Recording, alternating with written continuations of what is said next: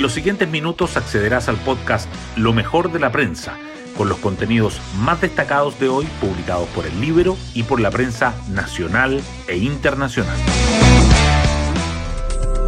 Muy buenos días, ¿cómo están? Hoy es viernes 10 de marzo del 2023. Soy Pía Orellana y les cuento que, según consigna la prensa hoy, los ministros de Educación, Cancillería, Cultura, Deporte y Minería serían parte del cambio de gabinete que el presidente Boric realizará cerca del mediodía.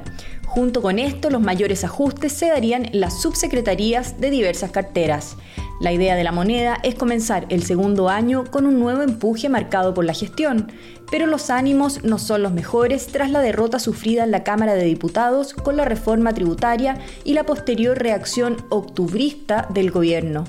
Discursos polarizantes, sin mea culpa y dardos dirigidos al expresidente Piñera harán difícil recomponer los lazos con la oposición. Hoy destacamos de la prensa. Cambio de gabinete sería acotado en ministros y partidos apuestan por fortalecer presencia en subsecretarías. El segundo ajuste ministerial del presidente Gabriel Boric, que se espera anuncie hoy, estaría marcado por la salida de Antonia Urrejola y el rearme de Cancillería.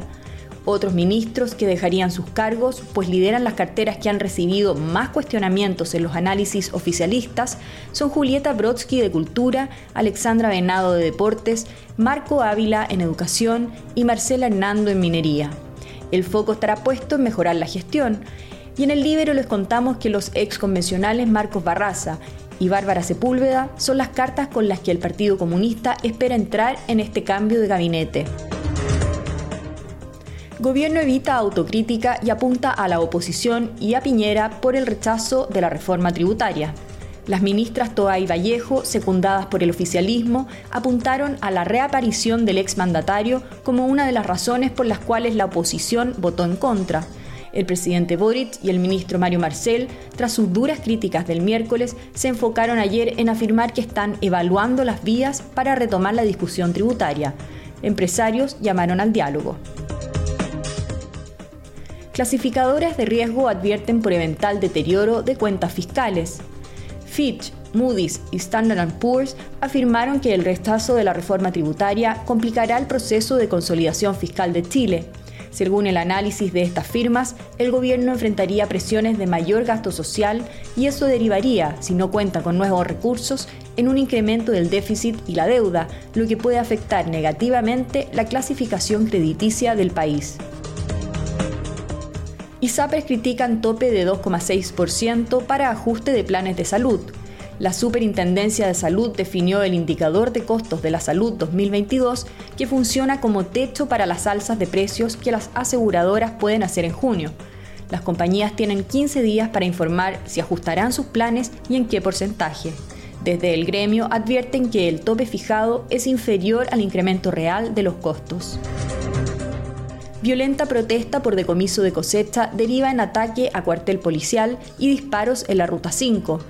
Miembros de la comunidad de Temucuicuy, que reclaman ser los dueños de la producción decomisada por carabineros en febrero, atacaron el cuartel policial en Pailahueque. Luego, desconocidos dispararon en la Ruta 5 Sur e hirieron a un camionero. Desmanes, cortes de tránsito y overoles blancos en jornada de mochilazo estudiantil. La primera marcha de estudiantes secundarios de este año terminó con incidentes en la Alameda. Carabineros afirma que un grupo aproximado de 50 alumnos, varios con overoles blancos, salió del INBA y atacó a la policía. No hubo detenidos. Vaticano solicita proceso administrativo penal en contra de Felipe Berríos.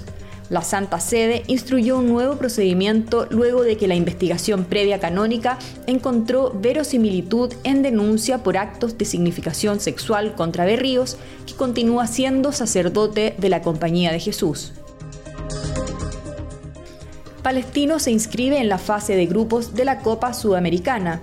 Misael Dávila aprovechó una de las pocas oportunidades de gol que se originaron en el duelo contra Cobresal y anotó el 1-0 que dio al equipo el pasaje para la ronda grupal del segundo torneo de clubes más importantes del continente. La gala de los premios Oscar 2023 debuta con varias carreras abiertas. La favorita para ganar como mejor película es Todo en todas partes al mismo tiempo, pero las categorías actorales dividen a los expertos. El actor chileno Pedro Pascal será uno de los presentadores en la ceremonia que se realizará este domingo en Los Ángeles. Así llegamos al final de este podcast donde revisamos lo mejor de la prensa. Yo me despido y espero que tengan un gran fin de semana. Que descansen.